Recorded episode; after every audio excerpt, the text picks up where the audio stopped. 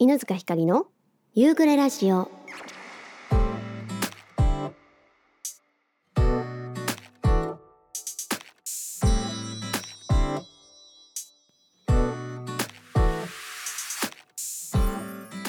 さあ始まりました。第112回夕暮れラジオになります。皆さんこんにちは。こんばんは、えー先日初の大阪遠征に行ってまいりました。えー配信をご覧になった皆さんありがとうございました。いやめちゃめちゃ楽しいライブでもう本当に出演者の方々も素敵だったんですけどももう初めての大阪でドキドキしていた中もう本当にお客様が温かくて楽しく歌わせていただきました、えーまたぜひぜひ関西の方でも関西じゃなくてもね、えー遠征できたらなと思っておりますので今年はバシバシ、え東京以外でもライブできたらなと思っております、え本当に皆さん、え配信見てくださった方来場の方々本当にありがとうございました、えー当日はまあ大阪に泊まってでまあ翌日大阪でちょっとご飯食べた後、えー京都観光に行きましてそうすごいあのまあ大阪で観光するのも良かったんですけども大阪結構ねあの遠征で何度かあの他のねコーラスのお仕事とかの遠征で来たことがあったのであのプライベートでも卒業旅行大阪行ったりだとか結構大阪に行く機会はあったので久々京都行ってみたいなと思ってまあ京都もねかなりあの修学旅行も含めて家族とか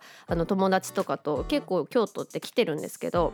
改めてねなんか行ってみたいなと思って久々に行ってまいりました。もうめっちゃ食べたよ。すんごい食べた。もうとにかく食べて食べて食べて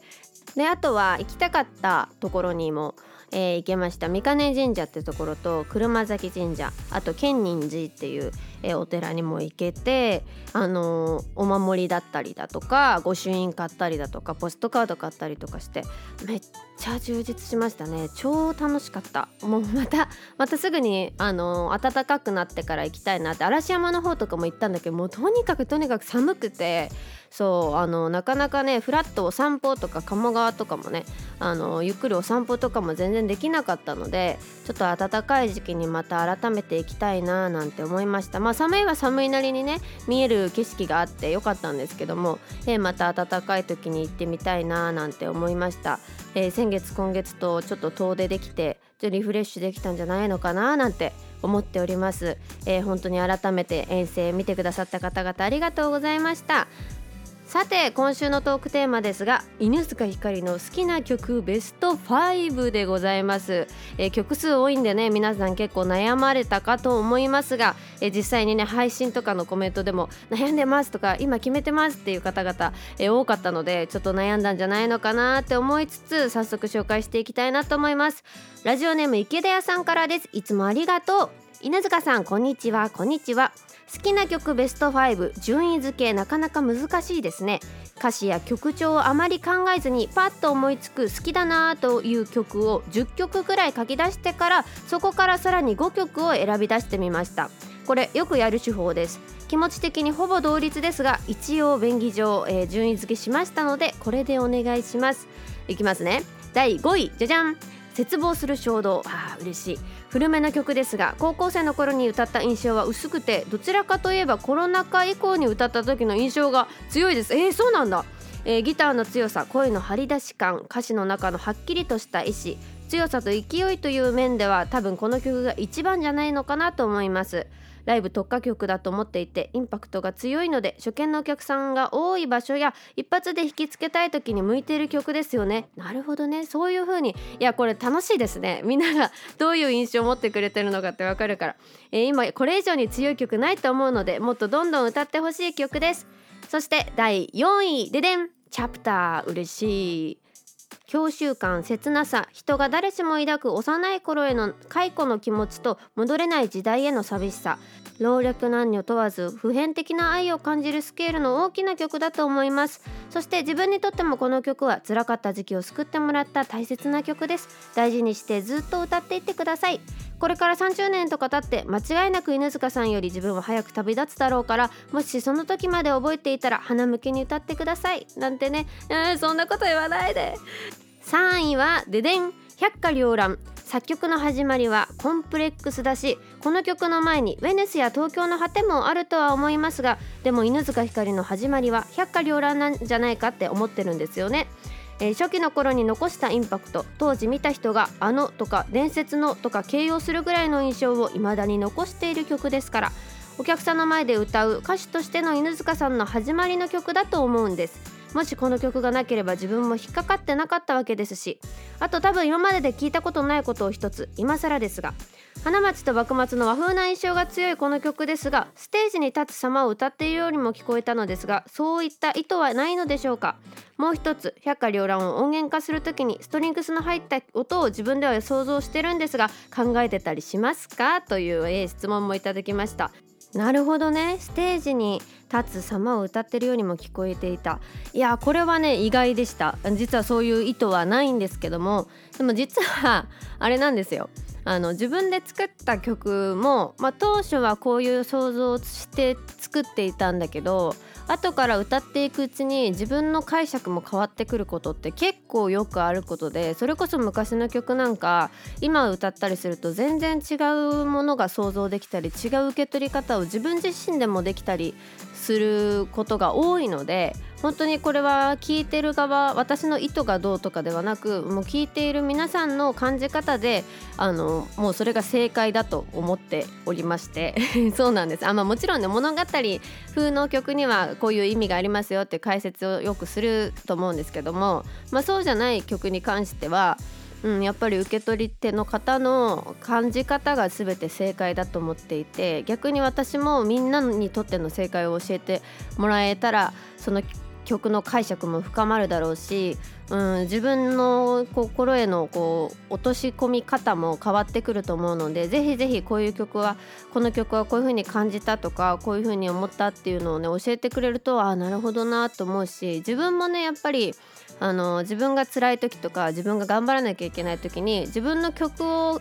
歌うことによって何かこう励まされたりとかもっと頑張ろうとかあそうだよなって思うことがあってそれもそれすらもね 歌っていくうちに変わっていくんですよ。不思議なことに。自分の曲なんだけどそう他のアーティストの方の曲を聴いているみたいな解釈の変化をしていくっていうのかな。なのでこういうのはねすごい教えてくれるとねとってもとっても嬉しいしあの私もさらに自分の曲の解釈が深まるのでとってもありがたいですね。そしてもう一つ百花繚乱音源化する時にストリングスいいですね。いや本当にもともとギター1本でね全ての曲を作っているので毎回音源化する時は、まあ、どんなアレンジになるのかしらっていうね。まあ自分ももちろんあのこういうアレンジでっていうのを考えていたり逆にこういうアレンジがいいんじゃないかっていう話もあったり、えー、なんかこううんすごいねああなるほどこういう風に変わるのかって思うことの方が多くてなんでなんかいろんなアレンジで自分の曲を聴いてみたいなって思いますね。それこそこれからもしもねバンドでできるようになったりだとか、えー、今のステージの形がどんどん変わっていくことになった時に、まあ、もちろん弾いてくださる方によっても全然曲調って変わってくるし雰囲気ってね。なんでまあそういうところすらももう今全部全部楽しみですね。なので是非期待していただけたらなと思います、えー、第2位じゃじゃん萩えー、犬塚さんの名バラードといったらこれだと思います。絶望する衝動と並んで犬塚さんの声の響きがとてもよく出ている曲だと思っています。大サビ含めてどこのメロディーラインとっても声が哀愁を帯びて気持ちよくなっている稀有な曲。物悲しい秋の深まる感じも好きですね。秋になったら思い出す曲になりました。嬉しい。この曲はピアノサポート入ってもらってメロディーラインともコードとも違う独立した音を鳴らして物悲しさを演出してほしい感じ。そして、えー、第1位はででんふもと。みんな大好きふもと。もうこれまでにこの曲のことたくさん書きすぎちゃって書くことないよって感じなんですが初見イントロ一発目から名曲になる予感しかしなかった曲。ギターの音含めてのパッケージとしての一つの完成形。これまでの集大成を見ているようでいつもなんだか泣きそうになります。この曲もねずっと大事に歌い続けていってほしいです。いつかこの5曲でセットリスト組んでやってほしいな。一回惜しい時あった嘘。惜しい時あったんですけどね、えとっても濃くて自信持って誰にでもおすすめする5曲なんですがどうでしょうかね。他の方とどれくらい被るかな。皆さんが何を選んだのか楽しみにしています。それではということで池田屋さんいつもありがとうございます。いやいやいやとっても嬉しい5曲でした。昔の曲から最新の曲まで満足感たっぷりのね5曲になりました。ありがとうございます。えもうそのね曲に対するこう印象とか感想とかがやっぱりすごくねあのありがたいですね。あの自分の自分自身が思ってる曲の解釈だったりうんなんかこう自分が作ってるから少しねなんかこう自分の曲を軽くじゃないけど、うん、見てるところがあるのでこうやって皆さんに言っていただけることによって改めて自分のね曲のへの思いがえー、なんか強まっていくような感じがしております。池田屋さん本当にありがとうございます。続きましてラジオネームポンヌさんからです。いつもありがとう。犬塚さんリスナーの皆様こんにちは。こんにちは。前回のフリートークでは皆さんのお話から犬塚さんが広げてくださる内容が面白くすごく聞き入っちゃいました。特に J リーダーさんのなぜ生まれたのか？というテーマ。私も改善セミナーの中でなぜ働くのかを考えたこともあってこのタイミングでいろんな人生のテーマに向き合う機会ができたなと思いました。そして無人島であこれ気になった。無人島で空き缶をどのように使うかで出た出た答えですが空き缶が1個とは限らないしドラム缶みたいに大きな缶かもしれないし無人島にいるシチュエーションはいろいろ考えられますが無人島と空き缶という言葉のイメージで勝手に枠や制約を作りそれにとらわれてしまうことでアイデアや発想を阻んでしまう癖を取り除くトレーニングがブレインストリーミングでした。なるほどね。確かに大きい缶の場合もあるしめっちゃ缶あるタイプもあるもんね。いや私もね空き缶1個のイメージだったわ。いやなるほどね。とまあ前回のお話はこの辺にして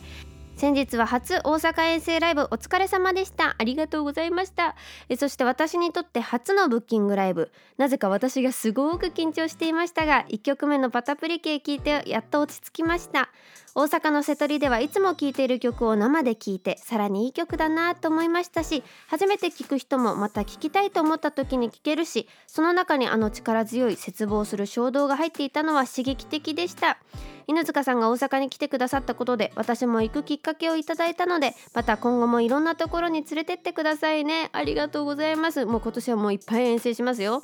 えー、ここから本題に入りますね。犬塚ひかりの好きな曲ベスト5を選んだ、えー、理由も添えて発表します。順位もつけようと思いましたがこの5曲に順位はつけられなかったのでどうかお許しください、えー、1つ目胸中投資。あ嬉しいね。ライブの配信で聞いて強く印象に残った曲です。英語の歌詞がぴったりはまりそれにより切なさが増す感じで好きです。おこれ入れてくれたのはすごく嬉しい。え2曲目百花繚乱。犬塚さんの配信で初めて聞いた時またリクエストしたいと思ってメモしておいた曲。ハグロックでハンドマイクで歌った百花繚乱が圧巻でした。これね楽しかったですハグロック。えー、3曲目「東京の果て」犬塚さんのこういう尖った歌詞を伝えるメロディー。パワーがあるところが好きです。ありがとう。えそして4曲目「絶望する衝動」お嬉しいわ。東京の果てと同じく感情がメロディーでより強く出ている感じが好きです、えー、そして最後にこれねあの意外だった。嬉しいわ「頬を上げる」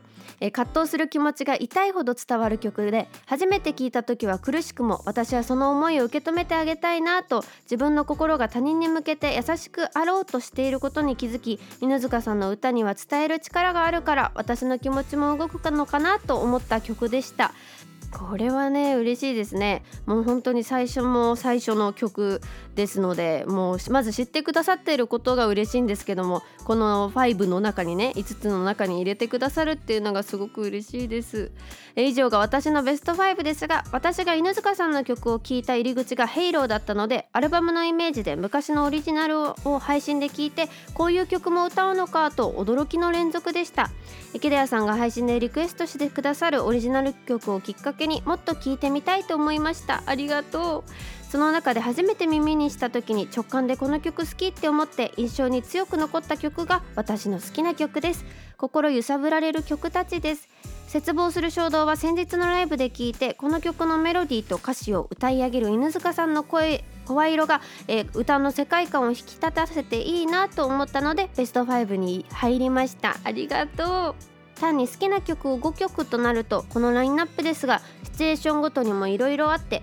疲れて気持ちがささくれている時は麓水平線の見える街各駅停車。愛はいつもここにとかを配信でリクエストしたくなります。ファーストアルバムの「ヘイローは聴き聴いていて飽きずフラットな気持ちになり落ち着くので運転中は特によく聴いています。そしてベスト5にはあえて入れなかった曲があるのですがその曲はふもとです。こちら特別枠にて殿堂入りということでお願いします。ということでポンヌさんいつもありがとうございます。いやー嬉しいですね。やっぱり百花繚乱とかねえー、切望する衝動とか麓はもちろんなんかこう皆さん入れてくださるかもなっていう想像してたんですけども東京の果てと頬をあげるを入れてくださったのはすごい意外でとっても嬉しいですね。もう何より頬をあげるを知ってるのがすごいやっぱり嬉しいです。ありがとうございます。もうやっぱ何度か歌っててもね私曲数がどうしても昔の曲を入れるとすごい数になってしまうのでどうしても埋もれてしまう曲って出てきちゃうんですけども自分でもねたまに忘れてたりあこの曲歌ってなさすぎるって気づいたりすることもあるぐらい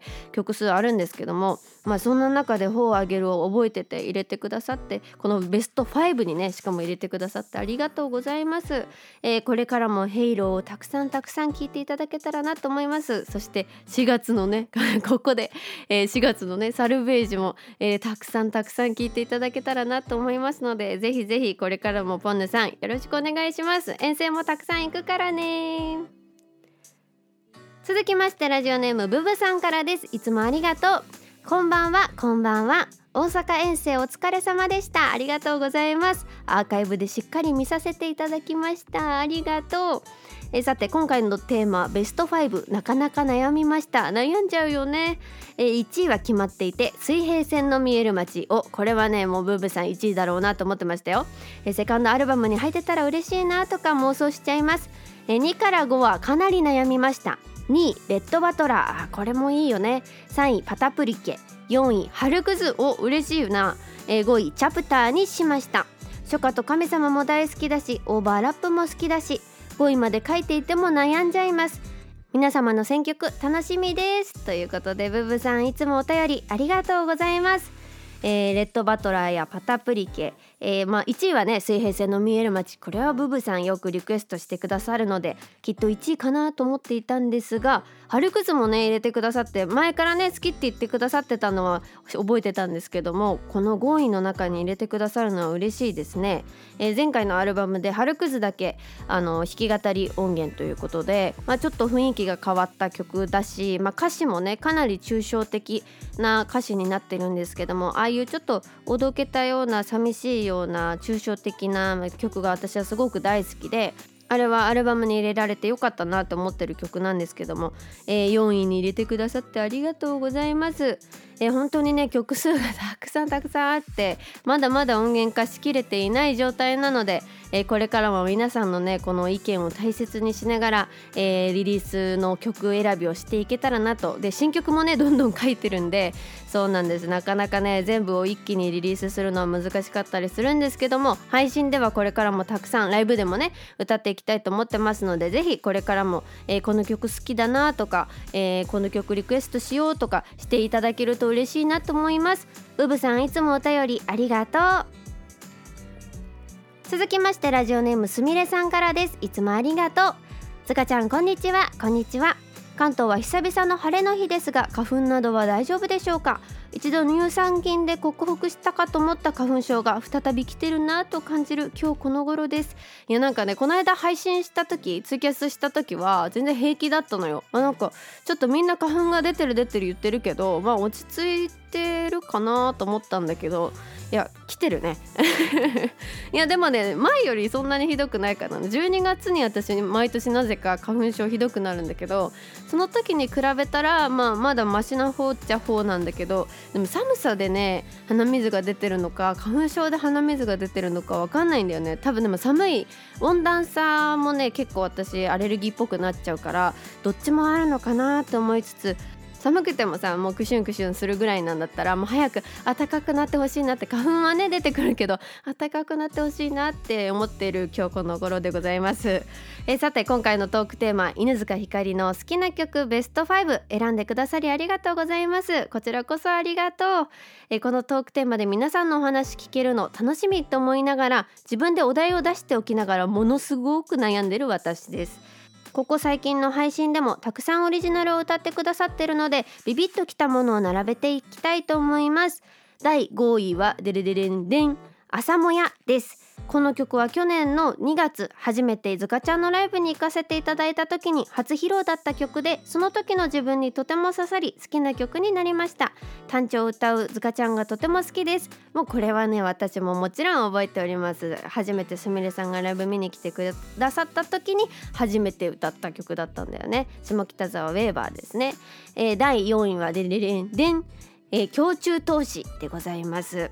サビの歌い方や声が好きでこの雰囲気が大好きです。嬉しいですね。この前ねまあこの前って言っても結構前かもしれないけど久々にライブで胸中投資を歌ってそこから皆さん多分知ってくださった方が多いと思うんですけどもこの曲も結構ランキングに入りますね。え第3位はドンテンです。初めて聞いた時にかっこいいとテンション上がりました。印象的なメロディーと歌詞で心地いい疾走感が好きです。第2位は白煙です。確かライブの配信で初めて聴いた曲なのですがかっこいいズカちゃんが大好きマンとしてはとてもビビッと惹かれました。ありがとう。そして第1位はドゥルルルルルダンウェヌスですお嬉しいたくさんズカちゃんの曲を聴いている中で印象的でたびたび聴きたくなる曲ですいつかリリースされたらとっても嬉しいです今回はかっこいい雰囲気のものからチョイスしたのですが麓は殿堂入りだって。すみれさんも嬉しい。殿堂入りで大好きですしフローアウトやレーンはずっと聴きながらドライブしたいしオリオンやアネモネの柔らかさも好きだしパタプリケは初めて覚えた曲で間違いなく好きだしとリストを見てたら好きな曲しかなくて大変選ぶのに時間かかりました。あと一度披露していただいたチロの歌 嬉しい。覚えててくれた？ねチロってやつね。もう可愛くてすごく好きです。皆さんの好きな曲が聴けるの楽しみにしてます。今週水曜もしくは木曜のライブに行かせていただきたいなと思います。ありがとう。ということでえすみれさんからのお便りでした。いつもありがとう。やっぱり初めて聴いた曲とかね初めてライブで聴いた曲とかは印象に残りますよね、えー、そんな中でウェヌスを選んでくださったのめちゃくちゃ嬉しいですね。ウェヌスはもう本当に古い曲なのでこれもやっぱり知ってくださって最近はね配信でもいっぱい歌うようになったけどあの本当に知ってくださっているのがとっても嬉しいなと思います。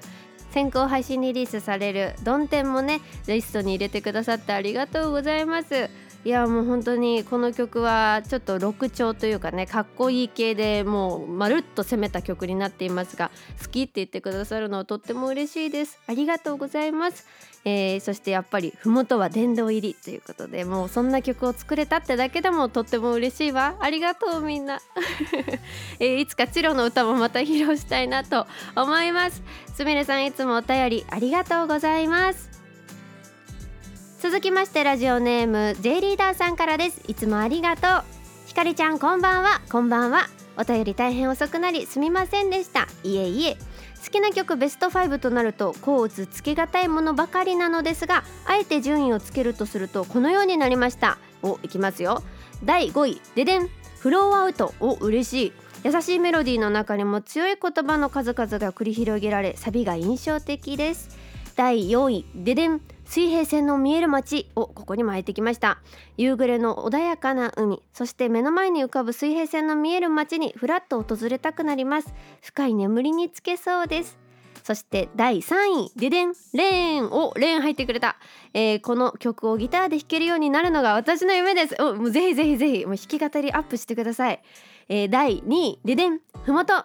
歌詞が何と言っても大好きだし愛の奥深さが伝わってきて生きる希望が湧いてきます。嬉しいありがとう。そして第1位レデンオーバーラップ。ひかりちゃんといえばこの曲ってくらい私の中では定番の大好きな曲です。カラオケで上手に歌えたらかっこいいだろうなと思ってます。練習しよっと。もうぜひぜひカラオケで配信されてるのでオーバーラップ歌ってください。遅くなったのにあんまり大したことを書けませんでした。そして春が待ち遠しいけどこの楽しみが終わらないでほしいモードになってきました。めっちゃわかる、えー、これからもいっぱい応援しますので素敵な歌声と楽曲でいっぱい楽しませてください。もちろんということでジェリーダさんいつもお便りありがとう。いやとっても嬉しいですね。フローアウトを入れてくださいました。あとはねレイも入れてくれたよ。この曲をギターで弾けるようになるのが夢ってことで。いやめっちゃ嬉しいしとっても楽しみにしています。この曲ね弾けたらとっても楽しいと思いますのでぜひぜひ弾けるようになったら弾き語りを私に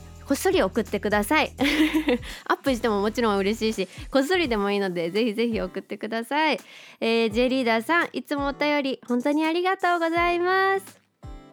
えー、皆さんからたくさんお便りいただきましたがそうね犬塚ひかりの好きな曲ベスト5もしも自分でつけるんだとしたら私結構自分の曲のお気に入り度ってまあ好きかどうかっていうよりもお気に入り度って感じかな。自分で作ってる曲だからね。あのお気に入り度としてはねよくある傾向はやっぱ新しい曲がね どんどんね私好きになるんですよ。自分で作った新しい曲ってお気に入りになりがちなのね。やっぱりこう出来たてほやほやなのってなんかちょっと嬉しいのもあるし新鮮さもあるし、まあ、今の私にぴったりだっていうのもあるしみたいなので、えー、結構最最近の曲が入ってきたりするんですがまあそんなのもちょっとこううまく避けつつねそんな感情を避けつつ、えー、まあフラットな感情で見た時に、えー、第5位はですね「さよなら」のっていう曲が好きですね自分の中では。D メロが特に大好きです、えー、そして第4位は白煙ですね最近作った曲になります。この曲もすごいお気に入りであのライブでもよく歌わせていただいております。そして第3位はハイウェイですね。これはもう学生の時に作った曲であの頃を思い出すのにぴったりな曲だなと思っております。そして第2位はふもと。これも皆さんね好きって言ってくださったように私もこの曲歌うと優しい気持ちになれるのでとっても好きです。そして第1位は初夏と神様、え、でございます。私がつける今今の私がね、えー、順位をつけるんだったらお気に入り度としてはこんな感じかな。であの最近新しく作ったかどうかとかも差し置いてだと、えー、この5曲が特にお気に入りだったりしますね。ただまあお気に入りかどうかとライブで歌うかどうかってね自分がね気に入ってるかどうかとライブで歌うかどうかって結構別々だったりもしてまあその日の雰囲気だったり、まあ、ライブの雰囲気出演者の雰囲気自分の気持ち、えあとは見てくださる方々のこと、えー、いろいろ考えてセットリストを組ませていただいております、え、そんな感じで普段セットリストを組んでるんですが本当にね今回の皆さんのお便りとってもとっても参考になります。ありがとうございます。えー、もう皆さんにとってこの曲が大事な曲なんだなとか大切な曲なんだなっていうのが改めて分かって、えー、自分の曲なんですけど改めて大切にこれからも歌い続けていきたいなと思いました、えー、いつも皆さんお便り本当にありがとうございます。さて次回のトークテーマは池田屋さんから先週いただいたトークテーマになります。おすすめの YouTube チャンネルはにしたいと思います。これ意外と話したことないなと思ったし YouTube 私よく見るんですけど意外とこのラジオで話したことないなと思って、えー、おすすめの YouTube チャンネルはにしたいと思います、えー、全然どんなジャンルでも構いませんので、えー、教えていただけると嬉しいなと思います。チャンネル名とどんな、え内容なのかどういうところが好きなのかっていういうのもね、えそうやって送っていただけると嬉しいなと思います。メールアドレスは夕暮れラジオアットマーク gmail.com 夕暮れラジオアットマーク gmail.com でお待ちしております。さて配信日はね3月になってしまいましたが、えー、先週は大阪遠征でラジオがお休みだったということで、えー、こちら行きたいなと思います。月末限定弾き語りコーナー。えー、皆さんいつもおなじみの月末限定弾き語りコーナーでございますが、えー、今回のリクエストはこちらを採用させていただきました。ラジオネームポンヌさんからです。リクエスト曲「ドンテン」セカンドアルバム発売に先駆け配信リリースされるドンテンですが弾き語りバージョンも好きなのでこのリクエストコーナーに残してもらえると嬉しいです。ということで確かにもう今週リリースやんっていうことで、えー、ドンテンにさせていただきたいなと思います、えー、3月のといえばね卒業シーズンで、えー、卒業シーズンの曲をね、えー、リクエストしたしてくださった方もいらっしゃったんですけども、えー、3月末に歌ってもセーフなんじゃないかと思ったので ぜひぜひまた3月末にもね、えー、リクエストしていただけたらなと思います。ということで今週土曜日3月2日にリリースされます犬塚ひかりで「ドンテ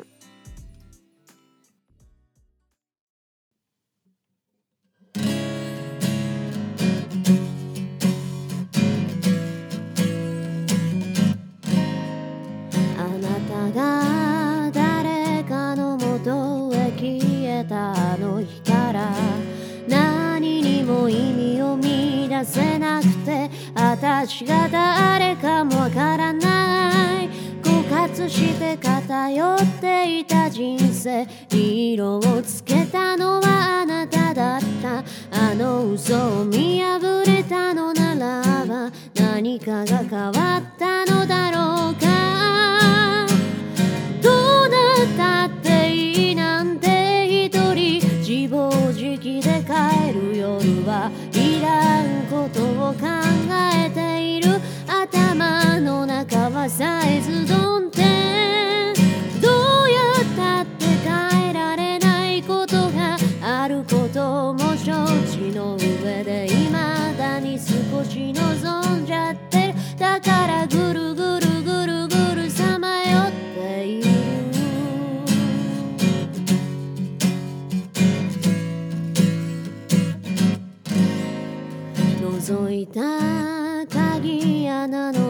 はきっと楽園じゃない真実はいつも残酷なのにあがくのは私の正常。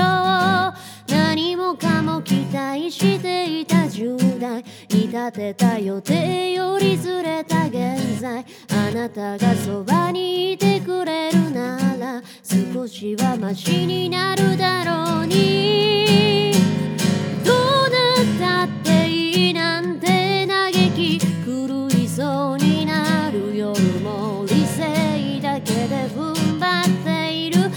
明日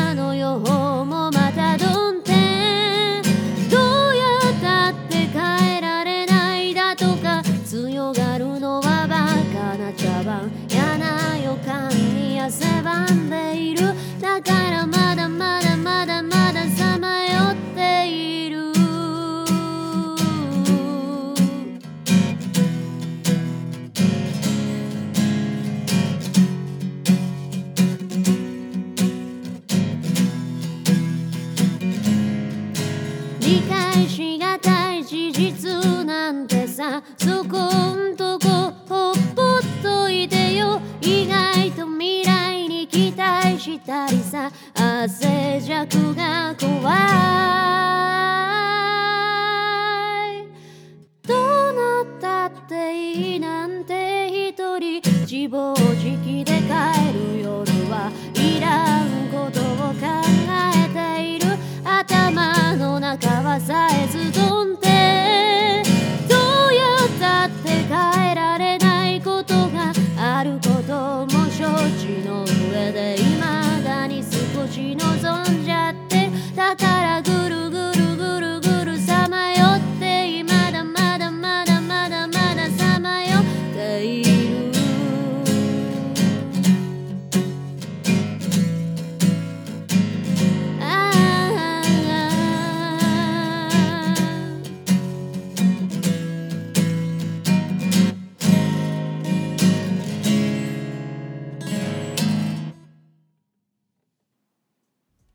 いうことで今月の月末限定弾き語りコーナーのリクエストは、えーポンヌさんで「ドンテン」お送りいたしました。こちら3月2日今週の土曜日ですね。4月3日にリリースされるセカンドアルバム「サルベージ」の先行配信リリースということで、えー配信される楽曲になっております。合わせて「レーン」という楽曲もリリースされますのでぜひぜひチェックしていただけると嬉しいなと思います。そして4月の7日には、えー犬塚ひかりのワンマンライブが下北沢ラグーナにて開催されます。日曜日お昼のライブですのでぜひぜひ遊びに来ていただけると嬉しいなと思います。配信もありますのでぜひチェックしていただけると嬉しいです。ということでボリューム満点のね、えー2月になりましたが3月も気合を入れて頑張っていきたいなと思いますので犬塚ひかりのことをどうぞよろしくお願いいたします。それじゃあまた来週も元気にお会いしましょう。またね